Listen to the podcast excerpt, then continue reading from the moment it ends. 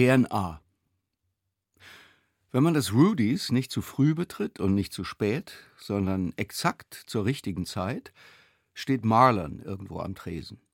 Immer. Er hat keinen Stammplatz, er stellt sich dorthin, wo gerade was frei ist. Marlon bestellt sich einen Pitcher des Biers der Hausmarke, das ehrlich gesagt nicht zu den leckersten Bieren der Welt gehört, und er trinkt diesen Pitcher in Ruhe aus. Dann bestellt er einen zweiten Pitcher. Immer. Wenn Yolanda hinter dem Tresen steht, gibt sie Marlon zum zweiten Pitcher einen Longdrink aus, der zu gleichen Teilen aus Tequila und Tequila besteht. Marlon sagt dann, das sei jetzt aber wirklich zu viel und trinkt den Drink in Ruhe aus. Wenn es später am Abend zu voll wird im Rudys, schlendert Marlon rüber zur Subway und nimmt den A-Train rauf nach Washington Heights, wo er wohnt. Er könnte auch dort eine Schrottbar finden, aber natürlich keine wie das Rudys. Als mein Freund V., der Fremdenführer, das Rudys vor mehr als 20 Jahren zum ersten Mal betrat, gehörte Marlon schon zum Inventar. Er ist die vermutlich belesenste Barfliege der Welt. Und normalerweise erzählt er Geschichten über Bücher, über Filme, über Musik und über die Feinheiten des Pferderennens. In dieser Woche aber erzählte er, dass er aus Charlotte in North Carolina stamme und nicht mehr nach Hause fahre, weil dort zu viele Rassisten wohnten. Er sei den Rassisten nicht mal böse, sagte er. Sie wüssten es halt nicht besser, weil sie in Ignoranz aufwüchsen. Die einzige Lösung sei, Amerikas Mitte zu meiden. Bleib an den Küsten, sagte Marlon. Nun hatte ich vor kurzem das exakte Gegenteil getan und das Land einmal von Ost nach West durchquert. Ich erzählte Marlon, dass ich exzellente Menschen getroffen hatte.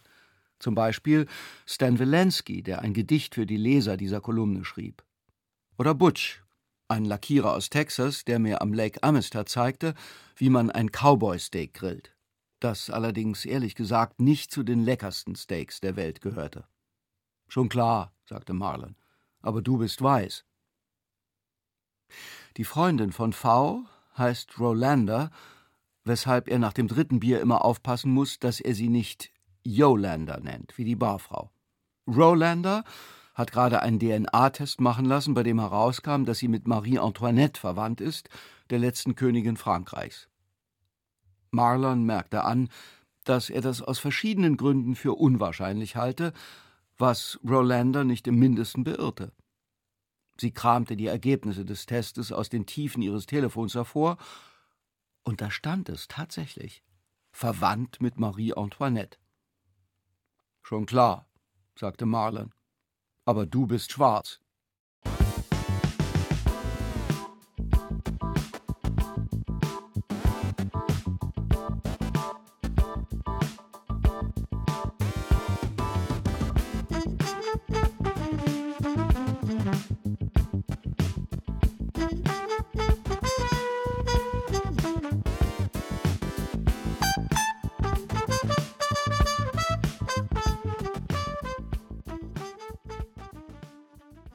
Ostwestfalen. Es ist passiert. In dieser Woche spazierten am späten Nachmittag zwei Touristen aus Ostwestfalen ins Rudys. Sie setzten sich an den Tresen neben meinen Freund V., den Fremdenführer. Sie blickten heiter umher und orderten zwei Bier der Hausmarke zu drei Dollar das Pint. Ich habe es vermutlich schon erwähnt, das Rudys ist eine exzellente Schrottbar von der aus verschiedenen Gründen nicht verraten werden kann, wo sie genau liegt. Unter anderem, weil mir sonst Türsteher Tracy Westmoreland, wie er mehrmals verkündete, die Beine bräche, da er nichts mehr fürchtet, als dass Touristen den Laden entdecken. Ich weiß nicht, ob die Ostwestfalen die Kolumne lesen und das Rudys deshalb gefunden haben. Vermutlich nicht. Meiner Meinung nach sind sie durch Zufall in die Bar gestolpert. Sie erzählten V, dass sie immer wieder mal nach New York reisen und bevorzugt an den Tresen der vielen Schrottbars der Stadt herumsitzen. Einer der Ostwestfalen trug eine orangefarbene Jacke. Das war ungefähr so, als hielt er ein Schild hoch mit der Aufschrift Hier trinkt ein Tourist. Mir war klar, dass Tracy, ein Mann von der Statur eines ausgewachsenen Grizzlies, sollte er der Ostwestfalen gewahr werden, mir beschiede, dass es nun an der Zeit sei, sich eine neue Bar zu suchen. Ich hoffe einfach mal, und vielleicht ist das naiv, dass er das mit den gebrochenen Beinen nicht vollkommen wörtlich meinte. Du hast mit deiner verdammten Kolumne die Touristen gebracht, würde Tracy sagen. Aber noch war Tracy nicht da, er kommt erst abends. Das war meine Chance. Ich erläuterte V die Lage. Der sagte zu den Ostwestfalen: äh, Geht doch die Ninth Avenue runter zur Holland Bar. Das ist die beste Schrottbar, die ihr finden könnt. Die Ostwestfalen bedankten sich und gingen. Was V ihnen nicht erzählte, in der Holland Bar trank viele Jahre lang ein Mann namens Charlie O'Connor. Er trank dort jeden Tag. Die Holland Bar ist ein ganz fieses Trinkloch. V findet sie recht gut, ich bin kein Fan. Eines Tages kam Charlie O'Connor nicht mehr. Das ging eine Woche so. Die Stammtrinker machten sich Sorgen, dann verging die zweite Woche. Die Stammtrinker haben die Wohnung aufbrechen lassen und da lag er.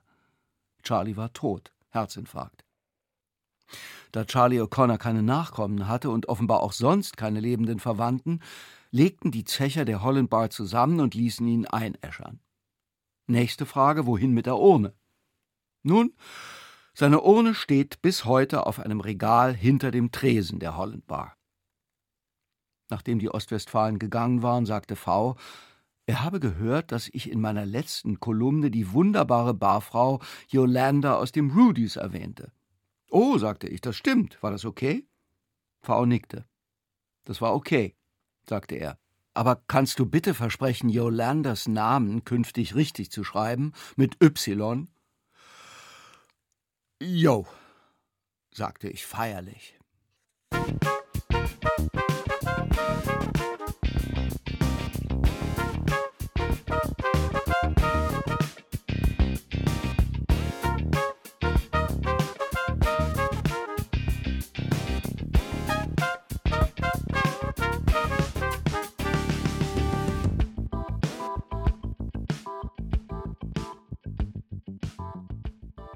Düsseldorf. Anfang der Woche begleitete mich mein Freund V., der Fremdenführer, auf meinem rituellen Spaziergang durch den Central Park. Ich spaziere da mindestens einmal pro Woche und gehe meist zunächst rüber zu einer Allee namens The Mall, an der Statuen von Dichtern stehen. Darunter eine des Schotten Robert Burns, der mein Lieblingsdichter ist. Normalerweise redet V, wenn wir spazieren gehen, weil er alles über die Stadt weiß. Diesmal redete ich und erzählte von Burns Gedichten. V hörte sich das geduldig an. Dann sagte er: Wusstest du, dass es ein Denkmal von Heinrich Heine in der Bronx gibt? Am nächsten Tag nahm ich in Hell's Kitchen, wo ich wohne, den N-Train rüber zur Kreuzung von Lexington Avenue und 59th Street. Dort wartete V bereits. Wir stiegen in die Linie 4 und fuhren rauf in die Bronx. Am Stadion der New York Yankees, bei denen es sich offenbar um einen örtlichen und recht populären Schlagballverein handelt, stiegen wir aus. Wir passierten die Yankee Tavern, eine Bar mit einem bowlingbahnlangen Tresen, und dann standen wir schon im Joyce Kilmer Park vor der Skulptur. V zeigte auf das Denkmal, als habe er es soeben höchst selbst aus Lhasa Marmor erschaffen. Er sagte, das Denkmal. Es handelt sich bei dem Denkmal um einen Brunnen, auf dem die Lorelei thront und sich ihr Haar kämmt. Drumherum sind mehrere, mehr oder weniger bekleidete Figuren gruppiert. Es gibt ein Heine-Relief am Sockel und aus irgendeinem Grund hat der Bildhauer Ernst Herter noch allerlei Kleingetier und einen Totenkopf in den Stein geschlagen. Ich war sprachlos. V erzählte, dass das Denkmal zu Heines 100. Geburtstag im Jahr 1897 in dessen und meiner Geburtsstadt Düsseldorf aufgestellt werden sollte, aber eine fiese Melange aus Antisemiten und Nationalisten das verhindert habe. Ein deutscher Gesangsverein aus New York wollte es daraufhin nach Amerika bringen, und zwar an den Central Park. Nach einigem stadtpolitischen Hin und Her landete es schließlich in der Bronx. Dort wurde es regelmäßig verwüstet was auch an den amerikanisch-deutschen Abstinenzlern lag und deren Verhältnis zu den mehr oder eben weniger bekleideten Marmorfiguren. Seit das Denkmal in den 1990er Jahren renoviert wurde, strahlt es wieder gegenüber dem Bronx County Courthouse, wo V sich von seiner ersten Frau scheiden ließ. Wir saßen eine halbe Stunde schweigend vor dem Denkmal. Ich dachte an Düsseldorf, an Deutschland in der Nacht und an den HSV. Doch an V dachte, weiß ich nicht. Dann schlenderten wir zur Subway und natürlich mussten wir in der Yankee Tavern vorbeischauen auf ein klitzekleines Bierchen. V blickte den unendlichen Tresen entlang. Womöglich die längste Theke der Welt, sinnierte er. Ach, sagte ich, die steht vermutlich ganz woanders.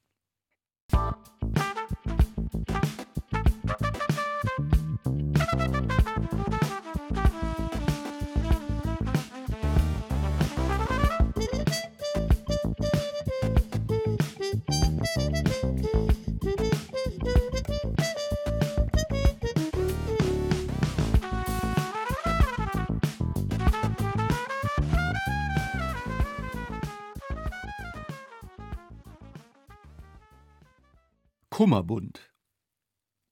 Zum ersten Mal traf ich A, die mit vollem Vornamen so heißt wie eine Stadt in Australien, auf der Party einer Künstlerin im Greenwich Village. Die Künstlerin ließ alle Gäste fortwährend von einem Fotografen ablichten. Die Männer sollten, so stand es in der Einladung, einen Smoking tragen und die Frauen Abendkleider. Aber da dies New York ist, kamen die meisten Männer in schlecht sitzenden Anzügen, in zu engen Hemden und ohne Krawatte. Die Frauen kamen wie immer. Als Europäer, der zum Teil in London sozialisiert wurde, hatte ich die Einladung wörtlich genommen und war im Smoking erschienen, mit Fliege, Einstecktuch und Kummerbund. Den Kummerbund trug ich vor allem, um die Plauze des mittelalten Mannes zu verbergen. Mein makelloses Outfit führte dazu, dass ich in dem Kunstprojekt, das aus dem Abend erwuchs, verknappt gesagt ein Fotobuch über Partygäste in New York damals und heute, durchaus präsent bin. Allerdings firmiere ich in dem Buch als Spanier, was ich im Detail noch immer nicht begriffen habe, was mich aber auch nicht weiter stört. Sollten Sie, verehrte Leserin, geschätzter Leser, demnächst in einem New Yorker Kunstbuch mit Partyfotos blättern, in dem ein Spanier auftaucht, der seine Plauze mittels Kummerbund zu verbergen sucht, bitte nicht in die Irre führen lassen, das bin ich. Auf manchen Bildern ist auch A zu sehen. Sie hat keine Plauze und kommt aus Manchester in England, so wie die Band Elbow, die ich einen Tick zu gern mag, obwohl sie sich selbst ebenfalls einen Tick zu gern mag.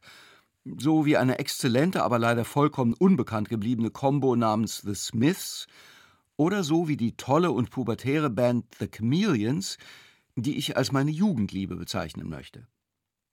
Zum zweiten Mal traf ich A in dieser Woche am Montag im Carlyle Hotel auf der Upper East Side. Ich hatte gerade meinen Bart abrasiert. Das Hotel hat eine Bar, in der Woody Allen manchmal montags mit einer Band spielt. Sind Sie wegen Woody Allen hier? fragte der Portier. Mit Sicherheit nicht, sagte ich. Aus vielerlei Gründen halte ich nicht viel von Woody Allen. Ich durchschritt das Hotel und fand A in der Bar und natürlich fragte ich, um die Stimmung gleich etwas aufzuhellen, ob wir nicht sofort heiraten sollten. Sie sagte, ach, vielleicht nein. Das war okay. Die ist aus Manchester. Wir tranken zwei Wein zu 21 Dollar das Glas und dann kam die Band ohne Woody Allen und A fand, dass das ein bisschen schade sei. Sie sei doch schließlich nur wegen Woody Allen hier. Klar, sagte ich. Sie zahlte die Rechnung wir gingen nach draußen, 76th Street. Ich zündete mir eine Zigarette an. Oh Gott, du hast dein Bart abrasiert, sagte sie. Ja, sagte ich, und sicherheitshalber, da sie es nun endlich bemerkt hatte, fragte ich, ob wir nicht doch sofort heiraten sollten. Sie lächelte sehr schön. Sie sagte Nein?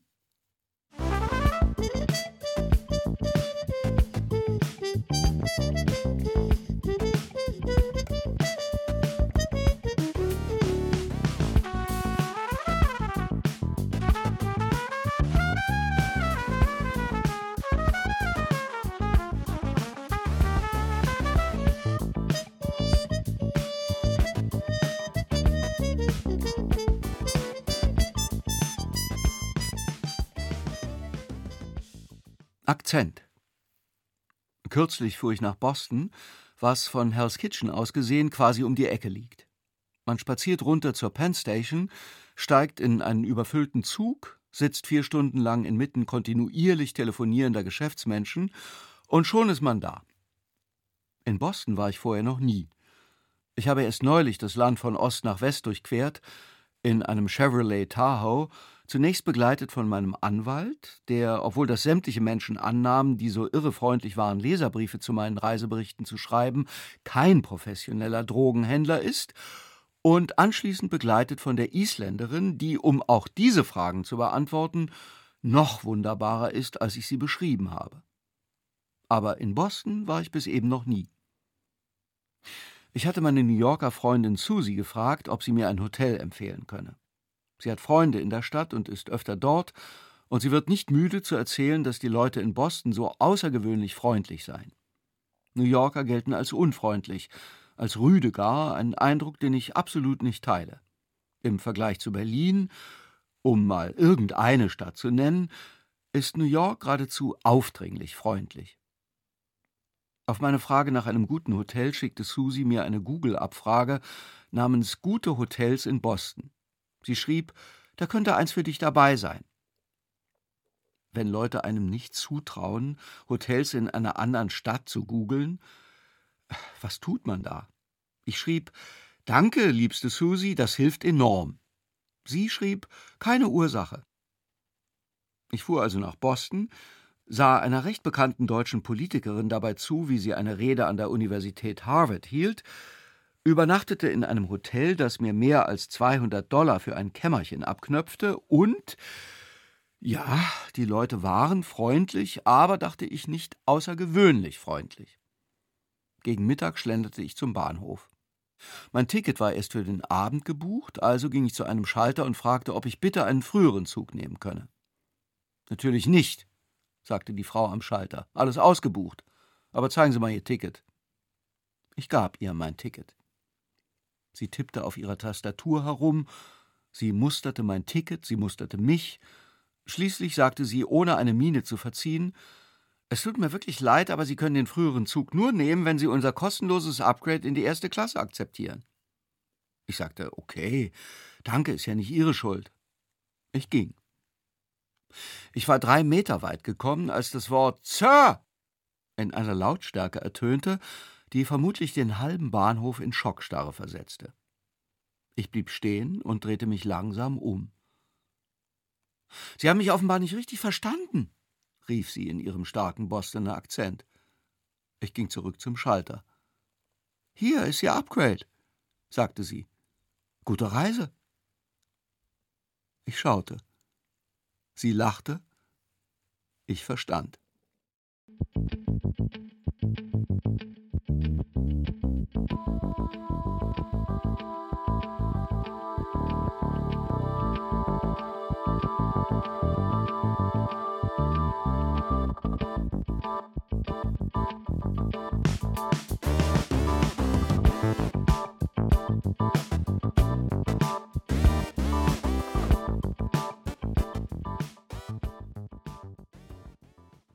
Zu dritt.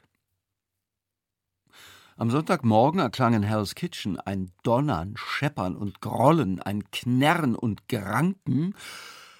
Es hörte sich an wie das Ende der Welt.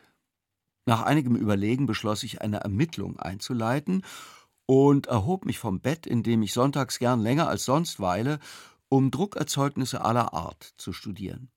Ich hatte geplant, mir nach Lektüre der New York Times die Zeit mit dem neuen Kriminalroman einer kapriziösen Hamburger Autorin namens B. zu vertreiben, mich dann jedoch in den Gedichten von C. P. Kawafi festgelesen, natürlich in der neuen Übersetzung von Evangelos Sachberoglu, was ich nur erwähne, weil es nahezu unmöglich ist, etwas Prätentiöseres über seinen Sonntagmorgen zu behaupten.